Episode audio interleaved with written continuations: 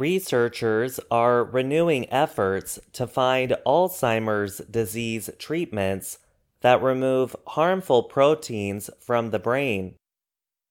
Such vaccines could possibly offer an easier and lower cost choice for millions of people, several scientists and industry leaders say.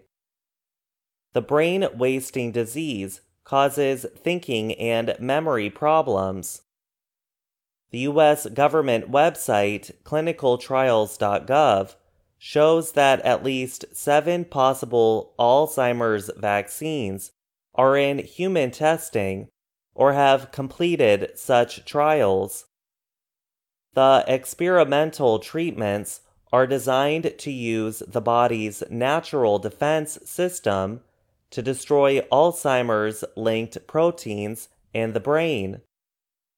The proteins are beta amyloid and tau.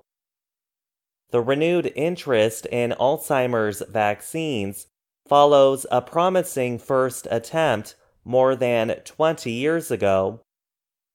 That vaccine work halted after 6% of study volunteers developed a life threatening brain condition called meningoencephalitis. Researchers then found a safer method using closely targeted synthetic antibodies in patients. These antibodies avoid extreme immune system reaction. Healthcare companies Eisai and Biogen launched a new medication called Leqembi, and healthcare company Eli Lilly launched donanemab. American government drug experts are reviewing the treatments.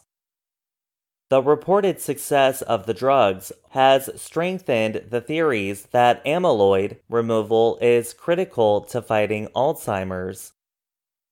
Scientists believe they now understand what went wrong with the first vaccine. They are testing shots they hope will cause an immune reaction without causing too much inflammation. Dr. Reisa Sperling is an Alzheimer's researcher at Mass General Brigham in Boston. She said she believes vaccines will play an important part as researchers look to prevent Alzheimer's. She said, I'm very keen that that's where we need to go. Sperling is leading a trial in people with Alzheimer's proteins in their brains, but showing no signs of related problems. She is considering vaccines for her next study in people who have Alzheimer's proteins in their blood, but not enough to show on imaging of the brain. Alzheimer's vaccines are still in the early stages and will require large, years long trials to show they work.